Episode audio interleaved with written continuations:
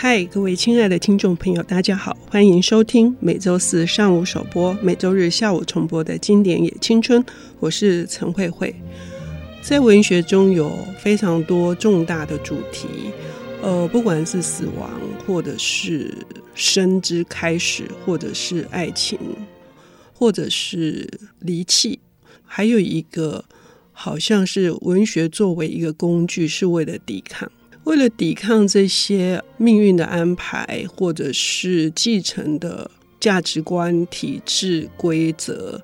但是有什么东西是无法抵抗的呢？是时间，是我们迟早要被遗忘，我们会被埋没在这个洪流、时间的洪流当中。今天我们要读的这本书，非常的哀伤，非常的美，呃，甚至。要为之流泪，可是呢，却像一个滤镜剂吗？嗯，厘清了非常多的尘埃。我们邀请到的领读人士，呃，选书以及读书的品味都深合我心的。呃，书店工作者陈银如小姐 Amber，她为我们带来的这本书也是畅销这个享誉全球，呃，非常重要的西班牙文学经典，叫做《黄鱼》。Amber 你好，大家好，嗯，我们今天要介绍的《黄鱼》也是非常重要的西班牙作者胡利欧·亚马萨雷斯他的经典著作。那这本书讲述的是在比利牛斯山区一个即将废村的小村里面，一个孤单老人的故事。讲到这里，大家可能会觉得：天哪，这个故事是太可怕了吗？没错，它是一个可怕的故事，但是它可怕的地方就是它非常的哀伤，它非常的让你不忍。我想，如果你有机会读这本书，你可能会一再的翻阅它，然后每次翻阅都会有不同的感受。那这个故事的开端，呃，其实。你会想象，在一个好像即将前往山区的一对旅人，嗯，透过他们的眼睛，想象他们来到一个山峰之间的一个小村落，然后在一座一座的屋子里面，那些屋子可能都已经废弃了，屋顶坍塌，他们在里面好像找寻着什么。那找了一阵子，跟随他们的眼睛看了一阵子之后，你会在第一章的结尾，你会吓到，因为。盯着那一整对旅人的，以及盯视着读者你自己的，其实是一个死去的躯体的双眼，空洞的双眼。嗯，所以这整本小说就以这样子有点奇妙，有点充满了悬疑性，但是又落在一个惊悚的结语的底下开展。嗯，那这个村子叫做艾涅尔，它其实在一九七零年代，它整个就是废村了，因为经济情势的发展，这些偏远的小镇它再也没有经济体，所以里面的村民其实早在。可能一二十年前，他们一代一代就慢慢的迁徙而去。嗯，那在这个艾涅尔这个小村里面呢，在故事的开展，我们只看到一对老夫妻，他们都已经大概就是六十岁，然后两个老夫妻孤单的守着邻居全部都离开的一个小村庄，带着他们的老狗。可是，在故事开展不久，这个老太太她也因为孤寂的绝望，还有。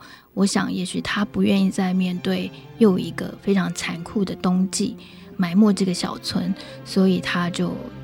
决定就是自己先离开。那所以最后留在这个村庄里面的是这个主角，一个非常孤单的老人。那你会在这个故事里面慢慢的看到啊、呃，他如何面对一个小村，如何的走向灭亡之路。以及他作为一个单一的个体，他要怎么样去？你可以说他守护着这个村庄不被遗忘，或更多的，他希望他自己，或者是整个家族，甚至是整个村落的记忆都不要埋没在时间里面。还有，你也会看到我们人，虽然故事主角已经是一个六十七十岁的老人，他怎么样面对一个已知不可避免的生命的终点？那个所有的东西都会堆积在整个段落里面，你会仿佛变成你好像也看到那个不可避免的终点朝你而来，你无法抵抗，你无法去做一些什么改变它，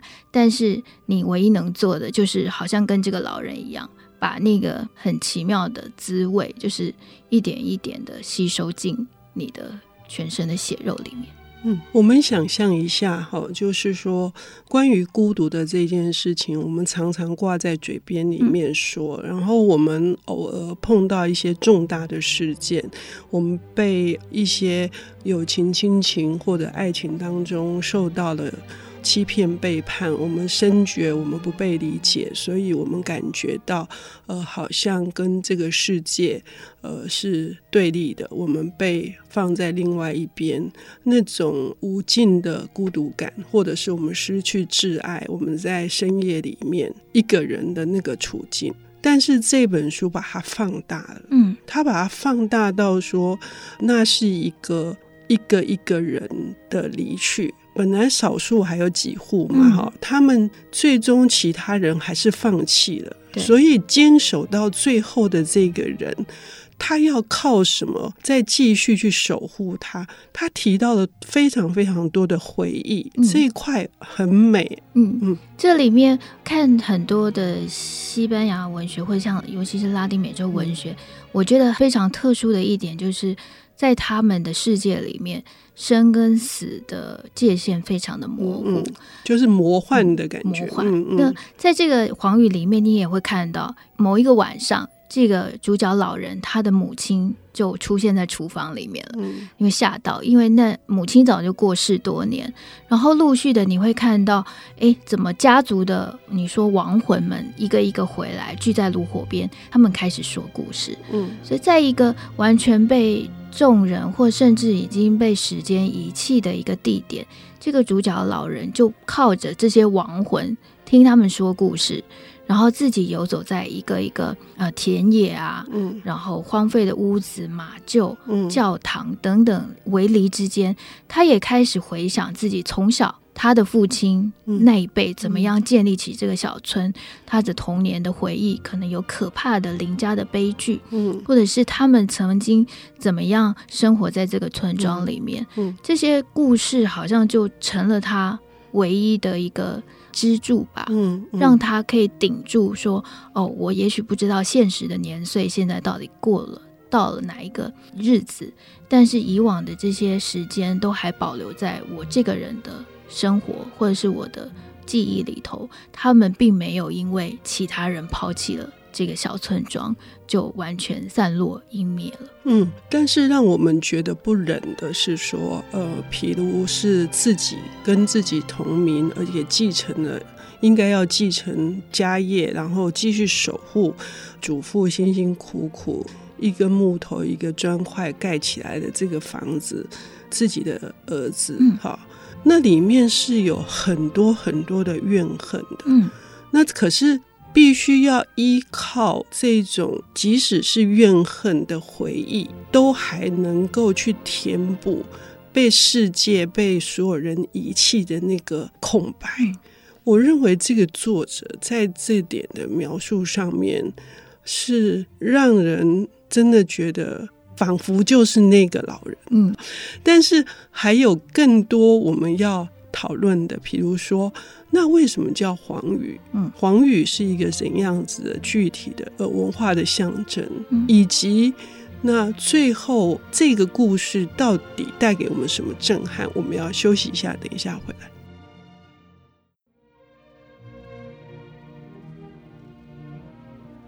欢迎回到《经典也青春》，我是陈慧慧。我们今天来为我们领读西班牙的经典小说《黄语》的是书店工作者陈映如小姐 Amber。这本书呢，有一种荡气回肠的哀伤，可是又非常的美。这个美来自于对于抵抗遗忘、抵抗时间、抵抗被这个世界所抛弃的那种失意。那这个诗意的意象，同时也展现在这个书名上头。嗯，我第一次看到黄宇的时候是蛮纳闷的。嗯嗯，黄雨，他在书里面其实有两层的意象，嗯，一个真的就是雨水，嗯，另外一个其实是秋天掉落的枯叶，嗯。如果大家有机会在 Google Map 上搜寻这个故事的小村叫做艾涅尔的话，大家可以看到，它真的是在一个群山之间的一个小村里。大家可以想象，在一个呃温度变化剧烈、季节转换明显的地方，当这么多的呃树木在换季的时候，它整个颜色的变换是非常惊人的。那个小村庄在秋季的时候，一定就是整个放眼望去是一片金黄。黄色这个意象在这个书里面，它非常的重要，是因为我们一般人一想到金色，它通常是富丽堂皇、富裕丰饶、非常华丽的象征。那这个象征可能在当年小村刚开始开发的时候，它也许也有这样的意象。在那种好年的时节，我们看到就算是满山的黄叶，都会觉得美到不可方物。可是，在这个已经迈入废村阶段的这个时候，这些枯黄的黄叶以及满布山林的看到的黄色，它其实都是死亡即将到来，衰败即将发生。嗯，还有就是老人，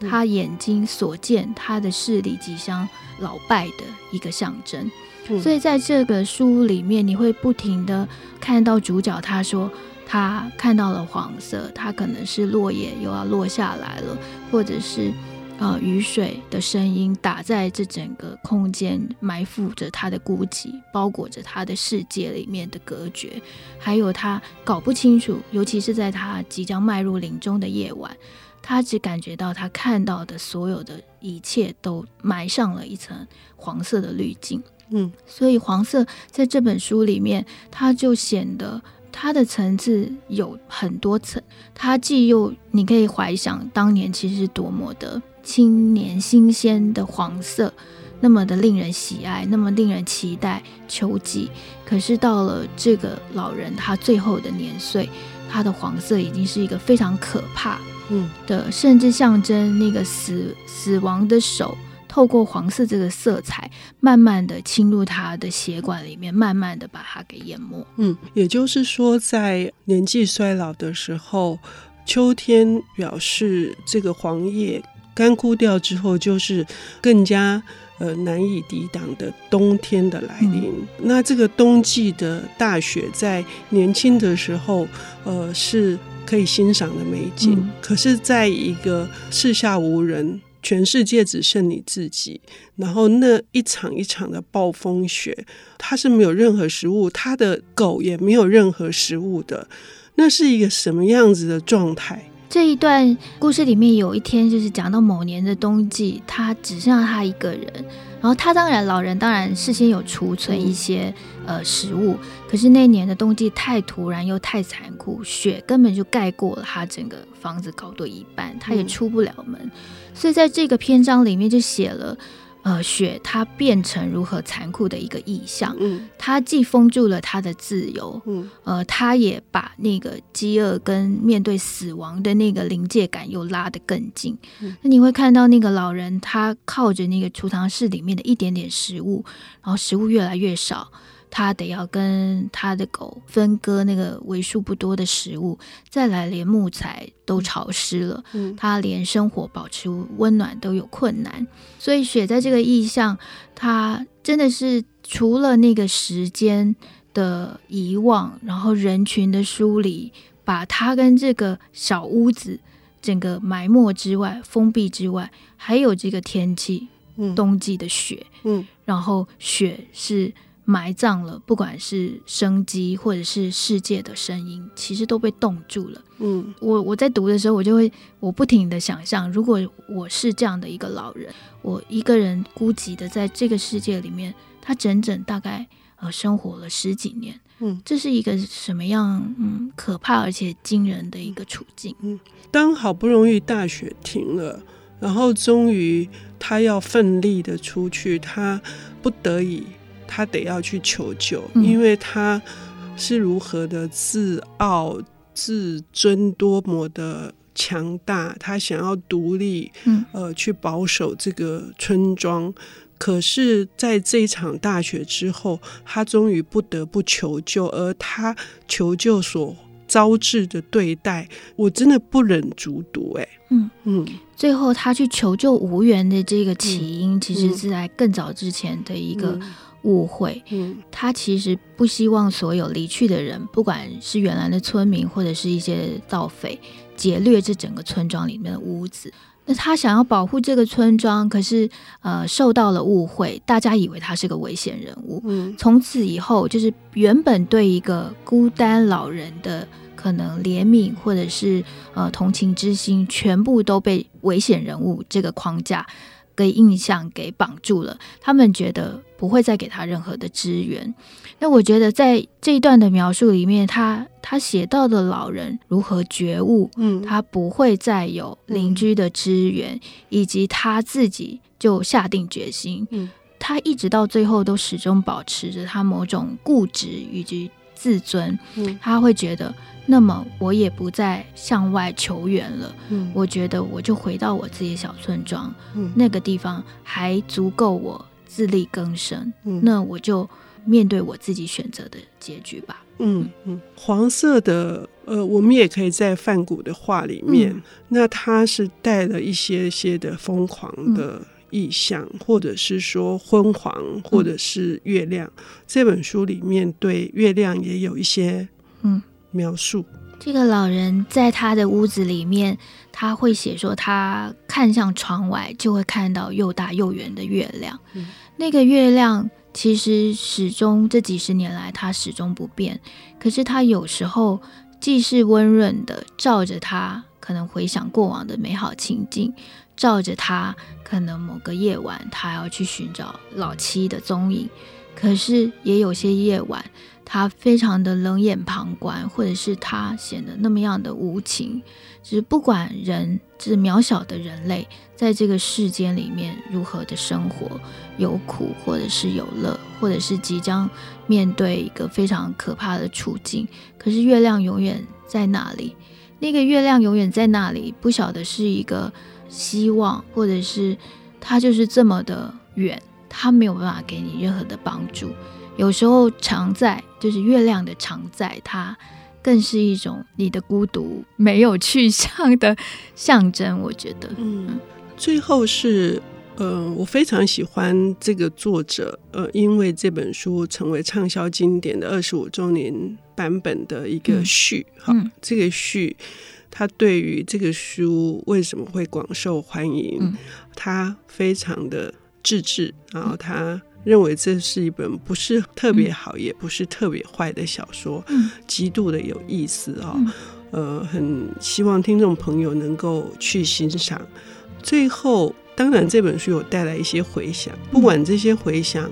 呃，是不是能引起阅读，但是呢，也是一件有趣的事情。我们要减少一下哀伤。最后，Amber 来跟我们说。这个书的长销，我觉得有一个很有趣的，就是一直到现在，就是每年啊，在那个冬季的时分，都还有登山客会特地找到这个小村，走一路走上去那个山径上。然后呢，这个也有人太爱这本小说了，他就把这个村庄的名字艾涅尔，把自己的小孩子也取名艾涅尔。那我觉得大家真的可以，如果你是喜欢爬山的人，可以把这个视为一个梦幻之地。就有一天，你也可以到这个呃已经淹淹没的一个中世纪的小村去看看。嗯，这是文学读者最好的礼物，就是文学之旅。谢谢 Amber，谢谢。